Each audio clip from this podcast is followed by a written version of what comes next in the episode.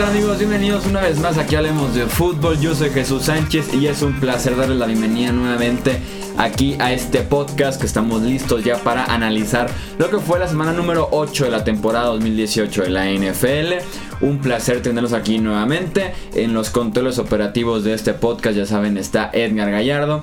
Y acompañándome en el análisis está Rudy Jacinto. Bienvenido, Rudy. ¿Qué tal, Jesús? Semana muy emocionante, semana clave, semana con muchos duelos de implicaciones de postemporada. Seguramente habrá alguna reedición de lo que vimos en esta semana más adelante, pero eh, pues tenemos que analizarlo porque ciertamente hay equipos que se desmarcan y otros que ya están listos para tirarse al abismo. Sí, afortunadamente no tenemos eh, reedición del San Francisco Arizona, por ejemplo. Ya fue el segundo y último partido que tuvimos de ellos en lo que va del año. Así que felicidades a todos los aficionados de la NFL. Esperemos que se haya reediciones, por ejemplo, el partido entre Green Bay y Los Ángeles, que vamos a iniciar de una vez platicando de ese partido. La victoria 29 puntos a 27 de los Rams sobre los Packers. La defensiva de Green Bay dio por mucho su mejor partido en lo que va de la temporada, probablemente el más competitivo para los Rams. Este año estamos hablando de que iniciaron el partido con 5 despejes. Eh, tenían creo que 0 puntos cuando quedaban unos minutos por jugar en el segundo cuarto. De verdad, un partidazo de la defensiva completa.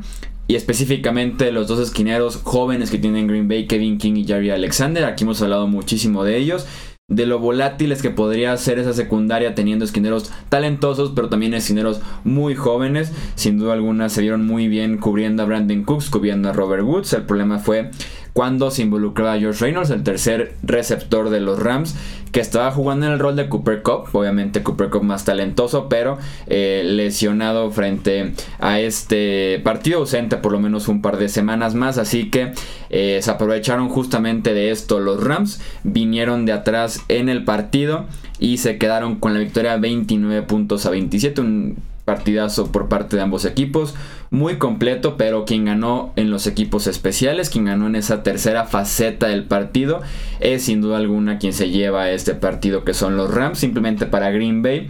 Obviamente el fumble en el último eh, kickoff de Ty Montgomery. También tuvieron el mal despeje de 30, 35 yardas que despejaron, que le regaló a los Rams la remontada en el último cuarto. Eh, deja montar un despeje que los deja dentro de su propia yarda 1 y que termina siendo un safety.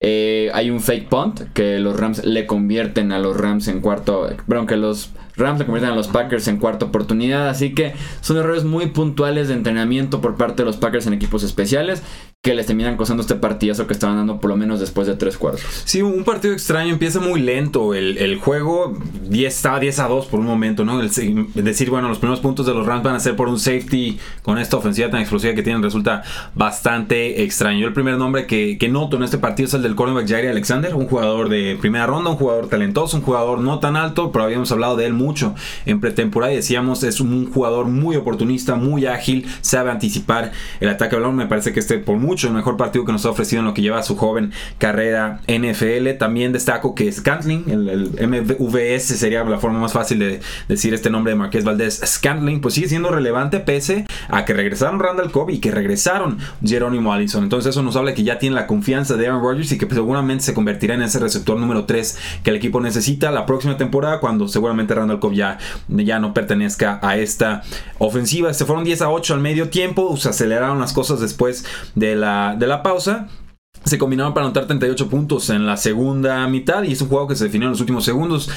Lo de Ty Montgomery es inexplicable, es imperdonable. Vimos una jugada incluso en la que el jugador fue retirado del campo y azotó el casco contra el piso. Estaba leyendo y después, cuando lo mandan a regresar la patada, le habían dicho quédate en, en la zona de, de, anotación, gol de campo, eh, eh, perdón, en la zona, zona roja decide sacar el balón en, claro desafío a las órdenes que le dieron sus entrenadores y el error ahí está un fumble que deja a los Rams en una posición excelente y también bueno recordar que los Green Bay Packers no son buenos manejando el reloj porque nunca llegan al final del partido con tiempos fuera no pudieron congelar eh, el reloj no pudieron detener a la ofensiva de los Rams y después la jugada inteligente de Todd Gurley en vez de anotar me, siento me, me echo en la yarda 4 me parece que incluso el defensivo de los Green Bay Packers quería cargarlo para que no se dejara ir al suelo y ahí entonces queman el reloj los Angeles Rams, que nos demuestran que no están aquí para inflarse de puntos, sino para ganar partidos. Esa fue la decisión correcta, por más que a Las Vegas y a los jugadores de fantasy fútbol no les caiga eh, en gracia. Pero lo de Ty Montgomery, pues a ver si lo podemos mandar a algún otro equipo, ¿no? Porque creo que perdió el vestidor de, de inmediato. Sí, no, no importa Las Vegas, no importa el fantasy fútbol, estamos hablando de fútbol real, no de apuestas, no de puntos, entonces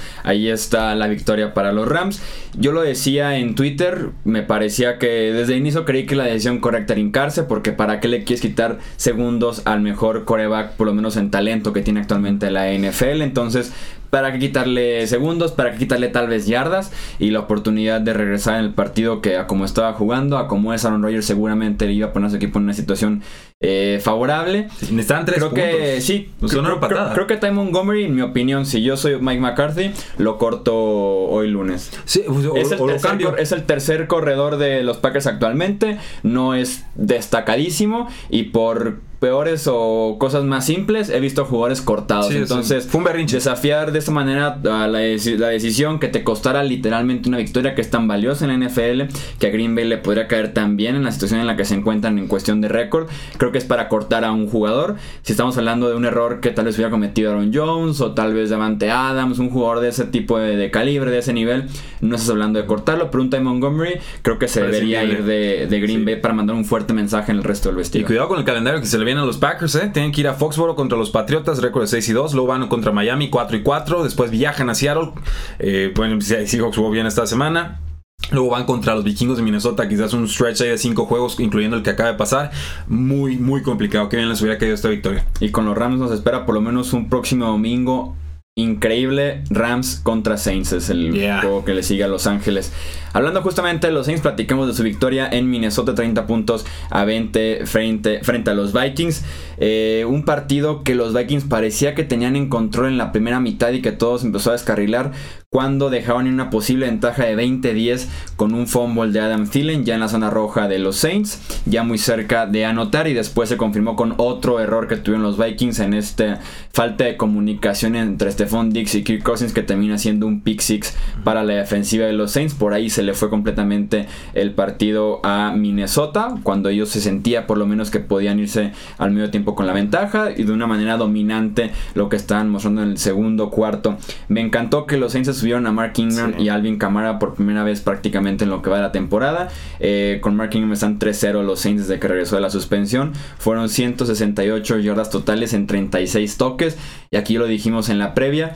Da la sensación de que por más que ambos equipos estén como medio peleados con el juego por tierra, por lo menos antes de lo que fue el domingo por la noche, eh, los Saints tenían el potencial, porque ya lo hicieron el año pasado, porque les caería muy bien complementar la excelente temporada de Drew con un buen juego por tierra.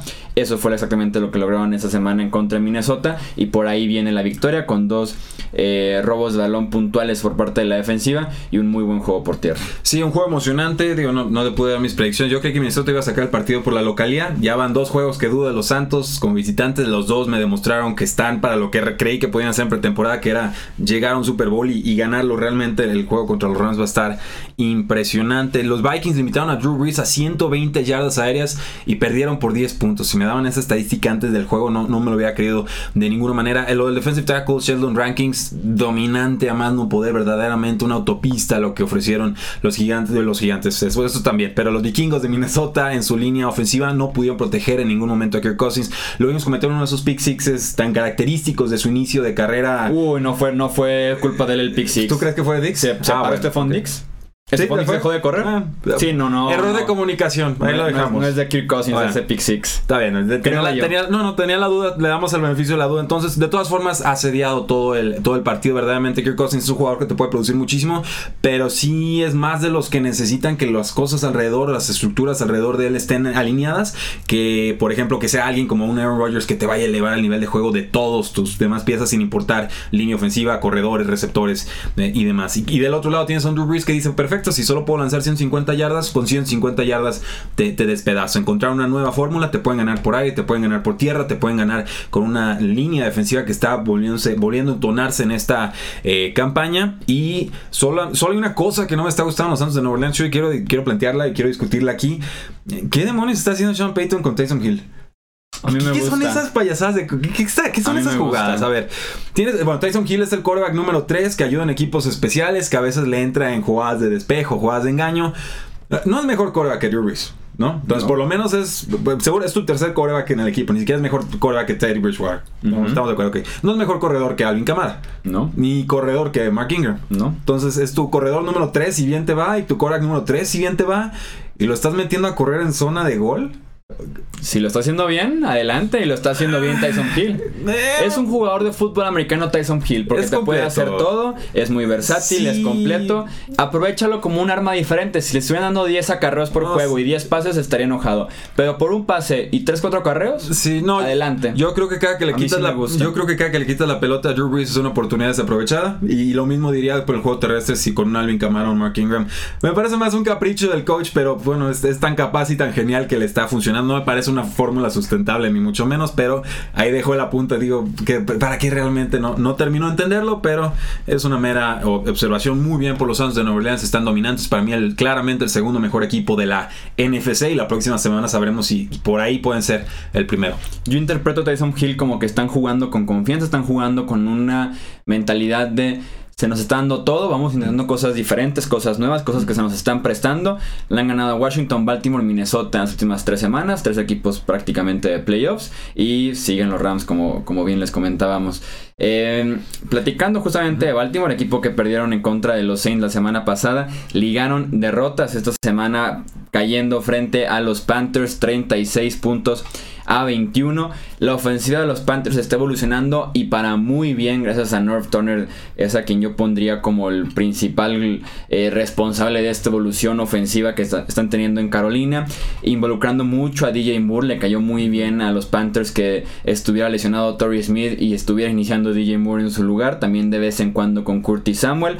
En el caso de Moore, me gusta muchísimo su habilidad para correr ya con el balón en las manos, ya después de la recepción y se está aprovechando muy bien a Cam Newton que está llegando prácticamente a nuevos niveles en su carrera. Me gusta este Cam Newton mucho más que la temporada de MVP, la que fue la temporada 2015. Está más balanceado y tiene mejores armas. Es un coreback preciso en esta ocasión, es un coreback efectivo. Creo que en zona roja no ha lanzado intercepciones, tiene como un 70% de pases completos en zona roja.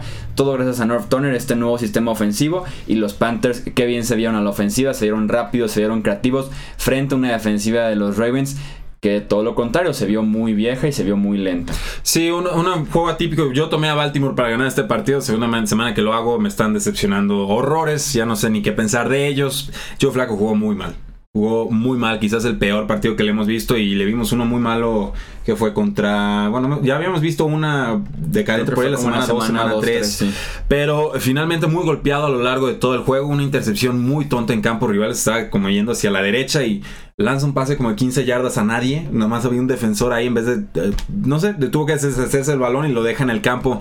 Forma muy inexplicable. No había nadie que pudiera atraparlo. Iban abajo 7 a 21 al final del segundo cuarto. Después, bueno, otra intercepción con Captain en Munnerlin. De esa ofensiva puedo destacar quizás a Alex Collins, que me parece está jugando bien. Está rompiendo tacleadas, está elusivo, está encontrando zona de anotación. Un poquito más involucrado en el juego eh, aéreo, pero ciertamente una decepción casi todo el juego aéreo de los Baltimore Ravens en este eh, partido que se están viendo eh, muy, mejorados en la secundaria de las Panteras de Carolina a partir de la llegada de Eric Reed. Creo que están jugando con más seguridad en la parte de atrás del campo.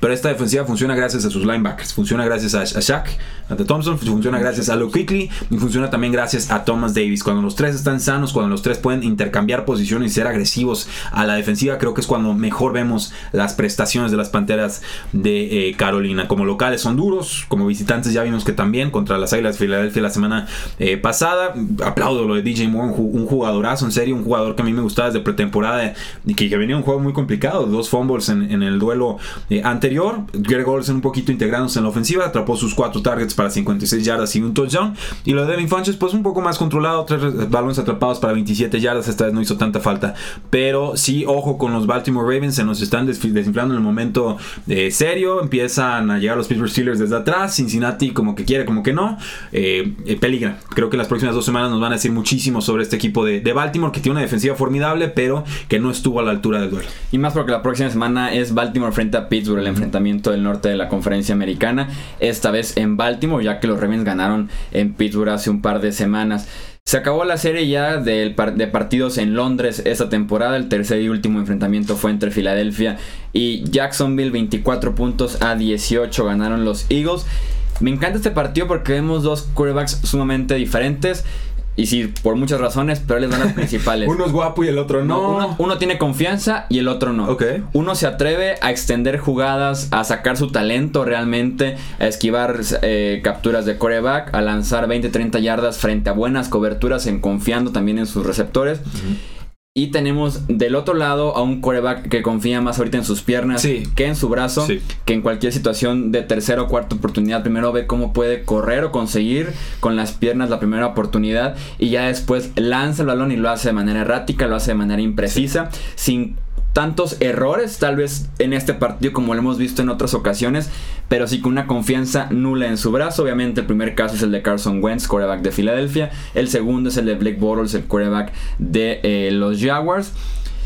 Tristísimo lo que tiene la ofensiva Jacksonville porque ni siquiera pueden correr bien con Carlos Hyde y con TJ Yeldon. Veremos cómo les va ahora que vayan a semana de descanso y después de la semana de descanso aspiren a ver de regreso a Leonard Fournette. Mientras que Filadelfia junto al talento de Carson Wentz tenemos el talento de otros jugadores que no se esperaba mucho de ellos y que están contribuyendo de manera importante a raíz de las lesiones a la ofensiva, específicamente en este juego Jordan Matthews y Dallas Goddard, el, el, novato que llegó eh, apenas en este draft están levantando la mano para cubrir las bajas de otros ofensivos y junto a Carson Wentz están poco a poco eh, cargando a Filadelfia que sigue tal vez sin jugar de manera dominante, sin convencer durante cuatro cuartos, pero hace lo suficiente para mantenerse en la pelea en ese cerrado este de la NFC. Sí, 24-18 a favor de Filadelfia, inicio lento de, Filadelfia. Yo, yo este juego no lo vi, estaba compitiendo, pues, literalmente tiré el clavado, iban perdiendo Filadelfia, salí y ya iban ganando, ¿no? Entonces eh, fue, fue, un juego bien extraño y estoy de acuerdo, está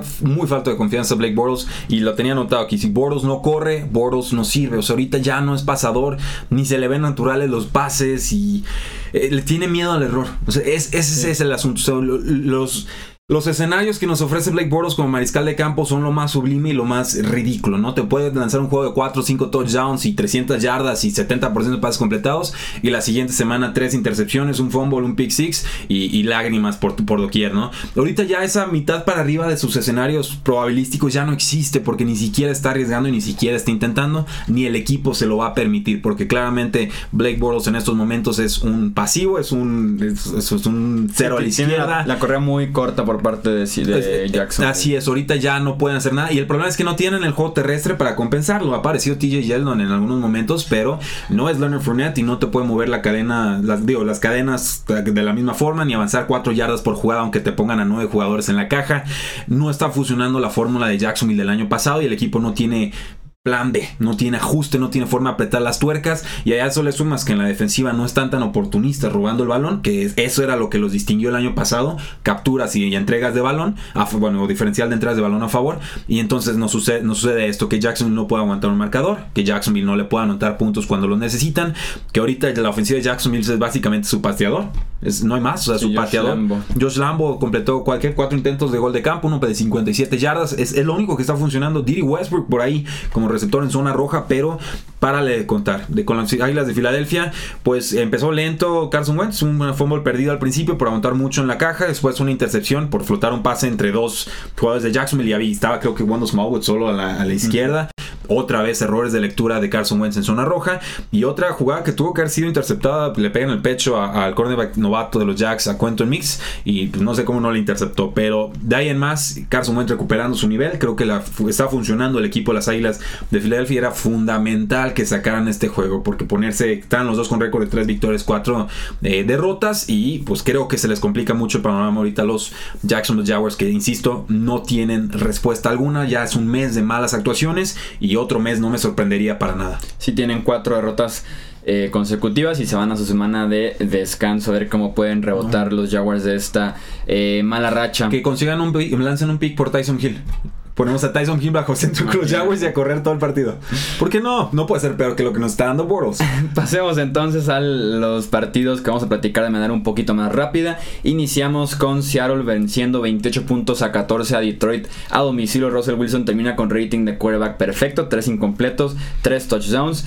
Eh, un jugador no hace la diferencia en el caso de los Lions. Fue muy temprano para poder juzgar la defensiva terrestre ahora que ya tiene a Damon Harrison en el centro de esa línea defensiva. Siguen siendo la peor defensiva en contra del juego por tierra en promedio de yardas por acarreo que permiten. Fueron 176 yardas frente a Seattle apenas en 42 acarreos, mientras que Detroit no pudo establecer el juego por tierra con Kerryon Johnson, apenas 22 yardas y Matthew Stafford mató las intenciones de remontada con una intercepción en zona roja cuando perdían por 14 puntos en el último cuarto. Ahí está la muy buena victoria de los Seahawks. Sí, están jugando muy bien. Eh, Pittsburgh Steelers vence 33 a 18 a los Cleveland Browns, el partido que le cuesta la cabeza Hugh Jackson después de pues, demasiadas temporadas en las que ya debió haber eh, sucedido. Lo de James Conner me parece lo más destacado en este partido. En dos juegos contra los Cleveland Browns les ha corrido y atrapado pases para 404 yardas y 4 touchdowns. Los tiene de hijos sin piedad. Big Ben termina con 157 yardas y 2 anotaciones. Además,